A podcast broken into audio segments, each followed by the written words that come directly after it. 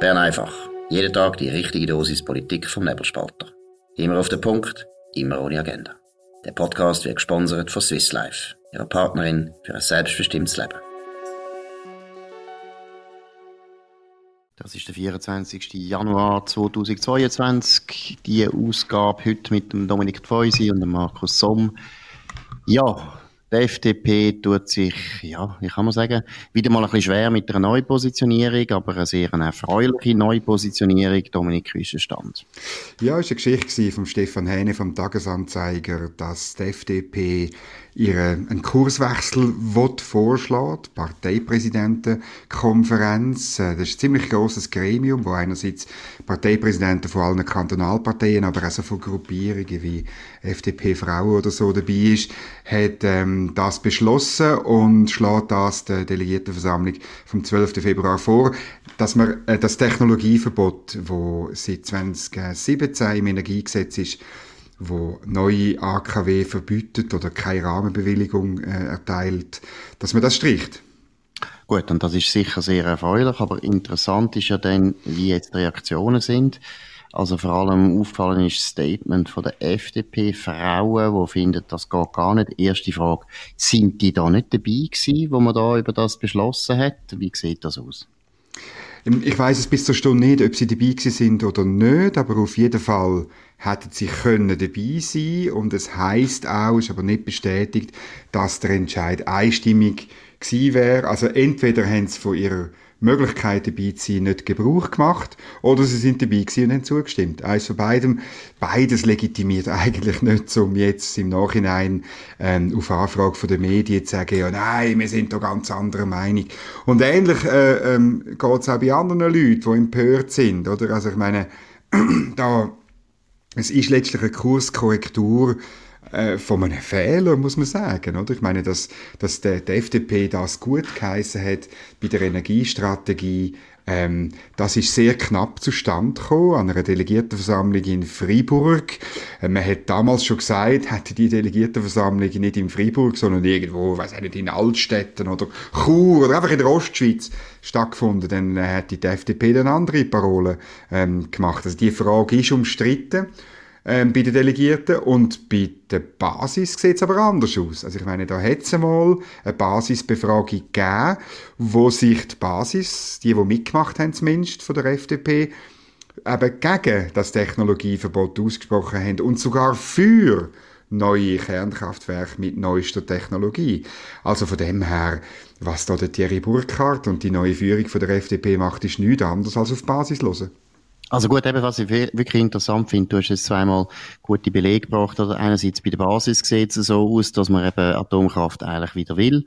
Und zweitens haben ja die, eben die kantonalen Parteifürsten das eigentlich auch schon abgesegnet. Und das Interessante ist doch jetzt, wie der Eindruck in den Medien äh, erweckt wird, das sei jetzt ganz ein eigenartiger Alleingang von dem rechtsgefederten neuen Präsident aus dem Atomargau und sei schlecht abgestützt. Und was ich eben auch interessant finde, es kommen jetzt in den Medien nur Leute zu Wort von der FDP, die das nicht gut finden. Eben zum Beispiel Susanne Vinzenz Stauffacher, der Präsidentin von der FDP Frauen, darf sich äußern und empört das zurückweisen. Dann auch eine ganz komische Wortmeldung, finde ich, ist der Stadtrat Michael Baumer von der Stadt Zürich. Der soll gescheiter schauen, dass er nicht abgewählt wird.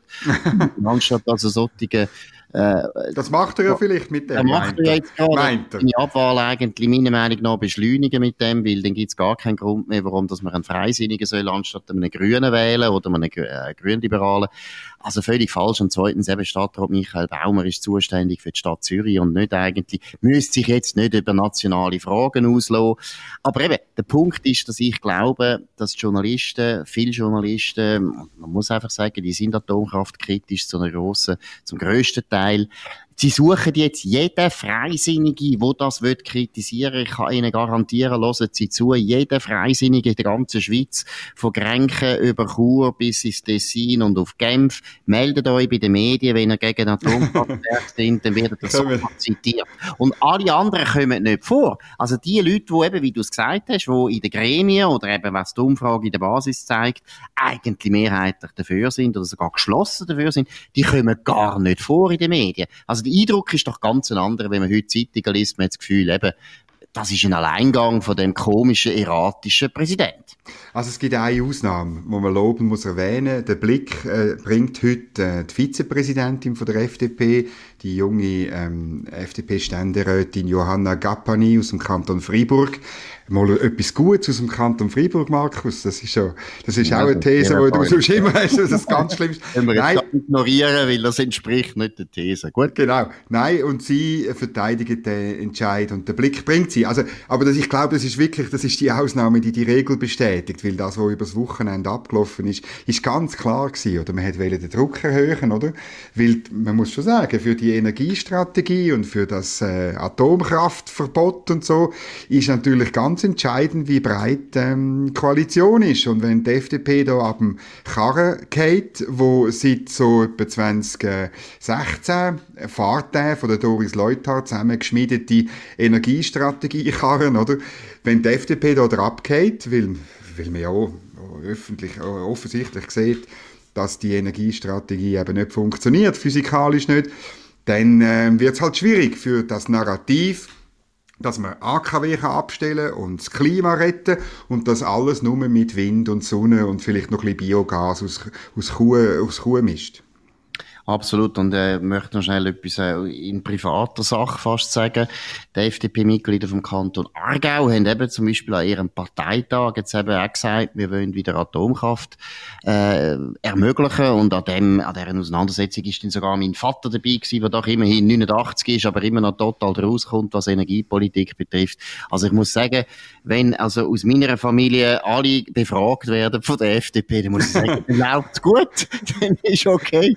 Nein, Nein, aber vielleicht jetzt mal noch zur Sache, oder? Warum bin ich wirklich jetzt mal unabhängig davon, dass ich sowieso Atomkraft wirklich gut finde und ich glaube, es ist eine der wichtigen Lösungsmöglichkeiten, die wir haben beim Klimawandel, oder? Wenn wir wollen wegkommen von fossilen Brennstoffen, und da bin ich auch dafür, dann ist Atomkraft gut und unverzichtbar. Einfach unverzichtbar. Und deshalb ist es wichtig, dass wir auch keine Zeit mehr verlieren. Wir müssen so schnell wie möglich das wieder einleiten, weil es wird genug lang gehen, bis wir überhaupt wieder ein neues AKW haben ja, oder bis wir das Gesetz haben. Genau, das geht schon irrsinnig lang und deswegen ist wirklich wichtig, dass man jetzt korrigiert, weil die Zeit läuft uns davon. Aber warum finde ich es jetzt unabhängig von meiner Anhängerschaft äh, von der Atomkraftwerk wichtig für die FDP? Ich glaube, für die FDP ist das ein, ein gutes Thema Thema, wo sie können zeigen, sie sind eine bürgerliche Partei, wo sie sich deutlich können abgrenzen von ihrer vermeintlichen Konkurrenz GLP. Das dunkelt mir ganz, ganz wichtig. Und ist auch ein Thema, wo die SVP zwar durchaus auch vertritt, natürlich, und äh, durchaus mutig, oder?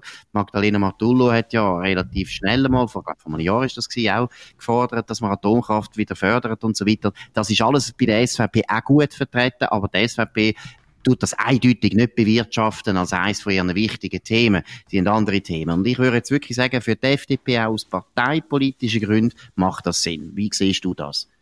Ja, das glaube ich auch. Und vor allem, es ist, meine, es ist ein, ein Thema, wo für die FDP zugeschnitten ist, weil es geht um Technologie, es geht um Ingenieurtum, es geht um Innovation. Das ist das, der Ort, wo, wo man auch der FDP Kompetenzen zu, zuweist oder wo man, wo man das Gefühl hat, die Partei hat etwas zu bieten. Darum ist es gut und darum ist es, also, und es ist ja, also man darf es auch nicht übertreiben. Ich meine, das ist jetzt, das ist jetzt einfach mal der Versuch, einen Fehler zu korrigieren und, und, und, und auf die neuesten auf die neuesten ähm, Erkenntnisse zu gehen. Also ich erinnere mich gut, ähm, man hat eigentlich die Frage, inwiefern Kernkraft etwas zum Klimaschutz kann beitragen kann, 2017 halt viel weniger diskutiert.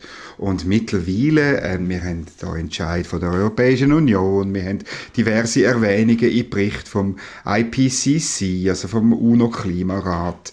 Äh, wir haben Frankreich, wo voll auf das setzt, andere Länder, die darauf setzen. Wir haben auch neue Entwicklungen in dem Bereich.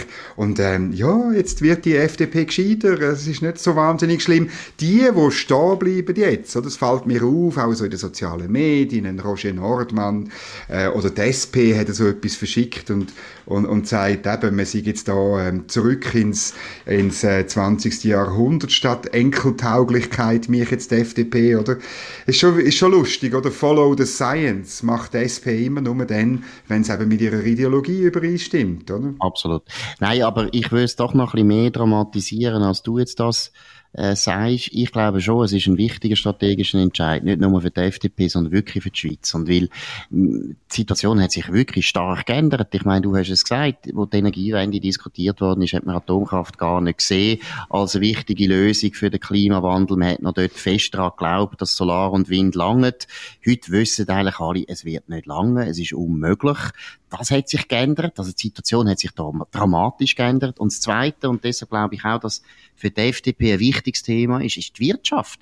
Ich meine, ich habe letzte Woche mit dem Präsident Martin Hirzel von der Swissmem geredet. Und der hat mir gesagt, eines von der grossen, grossen Probleme oder eine grosse Sorge von seinen Mitgliedern, also immerhin von sehr vielen Firmen von der Maschinenindustrie, ist die Stromversorgung. Die mhm. haben jetzt Angst. Die haben Angst, dass uns der Strom ausgeht. Und das ist nicht einfach eine Angst, wo herbeigeredet ist, sondern die kann man in Zahlen belegen. Das ist der erste Punkt. Also für die Wirtschaft ist das jetzt ein dringendes Thema geworden. Sie wollen die Stromversorgung wieder sichern. Ja, und das dritte, muss ich schon sagen, ist natürlich Russland und Ukraine. Also wer weiß, wie das weitergeht. Die Energiepreise haben jetzt schon massiv angezogen, aus verschiedenen Gründen. Kommt's zum Krieg zwischen Russland und Ukraine, wird das enorme Auswirkungen haben auf äh, die Stromversorgung auch von Europa. Erdgas ist unglaublich wichtig, auch Öl ist teilweise wichtig, was Stromversorgung betrifft. Und auch aus dem Grund, auch wenn wir da uns natürlich jetzt nicht schnell können irgendwie befreien aus dieser Not, aber auch aus dem Grund ist es strategisch ganz, ganz wichtig, dass man endlich einen Wechsel einleitet. Wir dürfen da keine Zeit verlieren. Ja, das ist so. Es ist natürlich, dann kommt sofort das Argument von der Gegenseite, ja, ähm, äh, es wird ja eh niemand ein Atomkraftwerk bauen im Moment und das dauert 20, und die neuesten Zahlen, also, gibt sogar Leute, die behaupten, es dauert 30 Jahre, darum ist es für das eben keine Lösung, oder? Aber der Witz ist ja, dass die, die das sagen, oder? Dann könnte man auch sagen, ja gut, wenn es niemand bauen will, dann muss man nicht kein Verbot im, im Energiegesetz haben, respektive ähm, äh, die Alternativen, die ja die haben, einfach noch mehr Windräder, also etwa 800 müssten sein, oder? Auf, dem, auf der ganzen Jurakette, also sozusagen von Genf bis Romanshorn und äh, überall Solarpanels und so. Das ist ja auch nicht, das ist ja auch nicht die Lösung für ja, das gut, Problem. Und, und dann baut man Gaskraftwerke, oder? Ja, und das ist auch heuchlerisch von der Linken. Ich meine, gerade die Linken sind ja die, die immer den Stein ganz weit rühren führen. Und die ja, haben genau. noch nie gefunden, die haben noch nie gefunden, die Stimmung im Volk ist jetzt so, dass nicht sechs Wochen Ferien wollen. Also gut, können wir sicher nicht darüber reden, können wir sicher nicht dafür kämpfen, können wir sicher keine Initiativen einleiten. Das ist so, einfach, das ist Bullshit, oder? Gerade die Linken wissen ganz genau. Und deshalb reagieren sie auch, dass man natürlich eben auch politisch kämpfen für Ziele, die vielleicht utopisch wirken jetzt, aber eben genau aus dem Grund ist es wichtig, dass man politisch äh, eingreift, dass man politisch sich engagiert passiert. Jetzt ein ganz anderes Thema nach einer kurzen Pause. Flexibel, effizient und zuverlässig. Stückgutware mit Gietzenrander transportieren und profitieren. Ja, die Pause ist schon wieder vorbei. Es geht um einen Prozess. Äh, viele Leute sagen natürlich wieder einen Jahrhundertprozess. Es geht um den Prozess gegen den ehemaligen Chef von der Raiffeisenbank, den äh, Pirin äh, Vinzenz. Ihm werden verschiedene Sachen vorgeworfen und die Leute schauen natürlich jetzt stark auf den Prozess. Was, was ist dein Eindruck? Was passiert da? Ja, es ist verrückt, oder? Der Pierin Vinzenz, ein sehr charismatischer Typ. Ähm, sein Aufstieg ist so ein bisschen als Anti-Banker gewesen, oder? Äh, ähm, nicht aus Zürich, sondern eben die nette Raiffeisen aus St. Gallen, nicht Grossbanker, sondern eben Raiffeisen Genossenschaft, oder? So, schon, schon fast links, oder? Darum haben ihn alle gern gehabt. Und dann, das ist insbesondere bei der Finanzkrise ist das aufgefallen. Die Journalisten haben sich auf ihn gestürzt. Er hat auch alle bedient und so. Er hat dann gross erzählt, wie er eben keine Boni hat. Er hat einfach sonst einen höheren Lohn gehabt. Und jetzt kommt aus, dass er genau in dieser Zeit so Seitendeals gemacht hat. Also wenn die Raiffeisen äh, Sachen aufgekauft hat, Unternehmen aufgekauft hat, dann ist er vorher mit seiner Beteiligung, mit einer privaten Beteiligung in die Firma und ähm, hat dann äh, ziemlich viel Geld verdient bei diesen Deals, oder?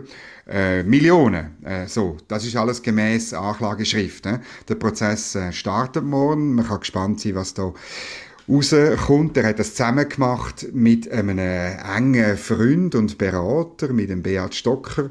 Jetzt gehen die sich schon ein bisschen, schon ein bisschen ähm, auf, auf Kappen gegenseitig. Das Ganze ist ziemlich kompliziert, wie meistens ein Wirtschaftsprozess, aber es ist schon interessant, was da rausgekommen ist und es ist wirklich halt äh, ein, ein, ein Star, der vom Himmel gefallen ist, ausgelöst, das muss man auch einmal erwähnen, durch einen der interessantesten, spannendsten Journalisten, die es gibt, unsubventioniert und auch nicht in einem grossen Konzern, nämlich der Lukas Hessig von insideparadeplatz.ch.